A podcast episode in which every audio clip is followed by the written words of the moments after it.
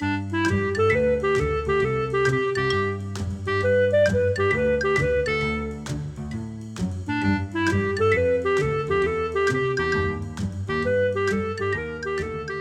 你好，我是培佑，欢迎你来到培佑的阅读笔记，这是第十三集。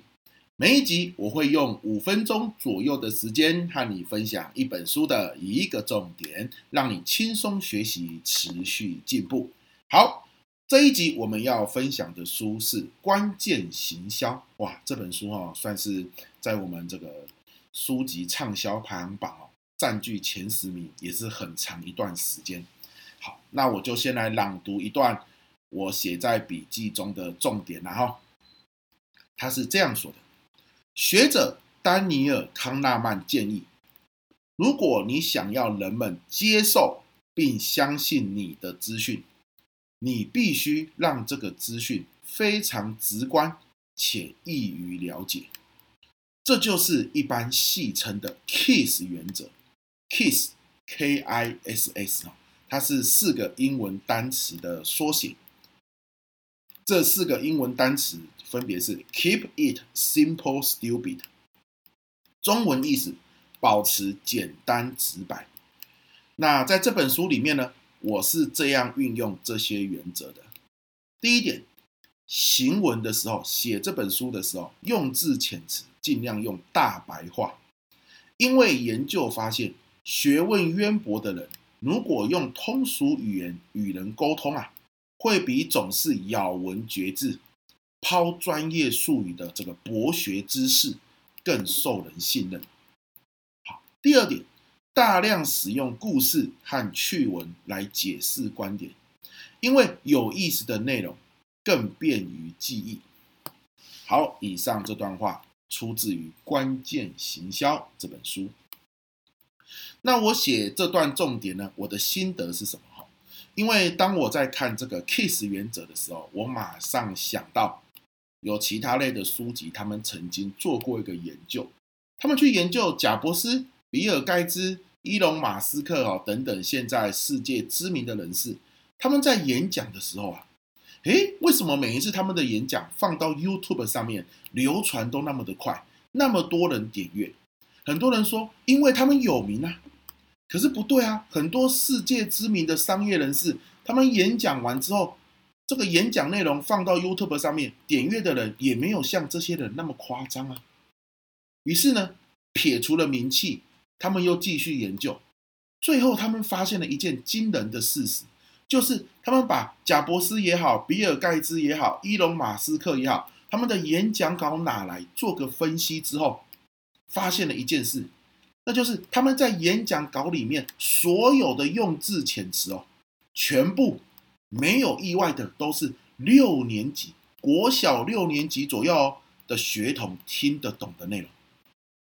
意思就是，比如说他们有有有一群人专门帮他们在写演讲稿，对不对？他们很忙嘛，有些时候演讲稿也不是自己写，啊，有一群他的伙伴帮他写演讲稿，写完之后呢，拿给他们看。啊，贾博士一看。哎呀，你这个里面专有名词太多了，改掉改掉，把这个专有名词用更白话、更浅显易懂的方式写出来。我要用更白话的方式来演讲，你不改掉，我就不讲。OK，所以你看，当他们上台的时候，专有名词都已经用大白话的方式重新诠释了。大白话可能要讲的字更多，讲的句子更长，但是人们更听得懂。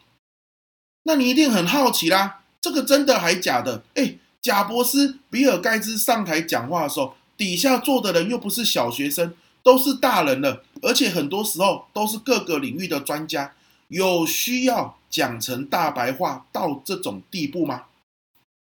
我跟你报告哦，还是有需要的。为什么？重点哦，还真的不是底下坐的人是谁，重点是底下坐的人，他可不可以轻松听得懂你讲的话？而且呢，他可以专心听你讲话听多久？如果你的用字遣词都是比较难的、比较专业的，那即便底下坐的是专家，他们也很容易就恍神。好，举个例子你就懂了。你看刚刚 KISS 原则是不是也有说举例很重要？举个例子你就懂了。比如说，我们现在很想要去研研究这个元宇宙，好了，元宇宙这个概念这几年很红嘛。好，于是呢，你借了一本书，叫做《元宇宙概论》，哇，一大本非常厚，上千页。你翻开第一页，里面写的每一个字你都懂，可是合在一起却是很生硬，你比较陌生的名词，比较少接触的名词。可是你想了解嘛，所以你勉强着自己看。但是你可以看几页呢？让你看十页好不好？是不是有可能看了十页左右，你的大脑就受不了了，然后呢就昏昏欲睡，然后呢就很想分心？为什么？因为太多的专有名词，太多艰涩难懂的用字遣词充塞在你的大脑中，这些词汇平常你生活中用不到，所以大脑吸收它的时候很吃力，这也导致你很快就想要休息，就想要分心了。哦，你看书看到想睡觉，很多时候就是里面的用字遣词不够生活化。好，那再换个情境哦，你今天哦，你铁了心，你就是想要认识元宇宙是什么，结果你去图书馆一查，有一本书叫做《用漫画认识元宇宙》。哇，漫画哎，你就把这本书借来看，哇，全部都是漫画的形式来呈现。好，然后呢，就讲的是主角因为认识元宇宙这个概念之后，对他的友情、对他的爱情、跟他的家人之间的关系产生了什么变化？哇，就好像你在看一个连续剧一样，只是元宇宙这个概念充斥在这个元连续剧里面，浅显易懂，然后呢都是图，好，然后呢穿插着对话的文字，你一页翻着一页看。不知不觉之间，整本书就被你看完了。看完之后，你对于元宇宙也有了粗浅的了解，然后你吓了一跳。元宇宙概论一千多页的书，你看十页就看不下去了。可是用漫画谈元宇宙，你轻轻松松、不知不觉看完了一整本。为什么？因为用漫画谈元宇宙这本书，他用大白话的方式，用举例的方式。用讲故事的方式来解释什么叫元宇宙，而这就是贾伯斯、比尔盖茨、伊隆马斯克，或是各种你叫得出名字的人，然后他们演讲的流量、点阅率、分享数为什么会那么高？因为他们也知道了这个诀窍，KISS 原则：Keep it simple, stupid，保持简单直白。只要看到专有名词，他们就努力的把这个专有名词拿掉，用更白话、更简单的方式来讲。多白话，白话到国小六年级左右的孩童都听得懂。我试过，我在我的教学中，只要有专有名词，我就想，哎呀，这个是专有名词啊，这个是比较艰涩难懂的这个专业词汇。哎，我如果用更浅白的方式来讲，我要怎么讲呢？只要你愿意花一点时间去思量。你都可以找得到啊，这个替代的文字、替代的叙述。那的确哦，我在演讲或教学的时候，底下的人就更能够听得懂，专心的时间会更持久。为什么？因为他们听的时候更轻松嘛，对不对？好，除了大白话之外，找几个例例子，找几个故事，把它放进去。就像刚刚我就举了一个例子。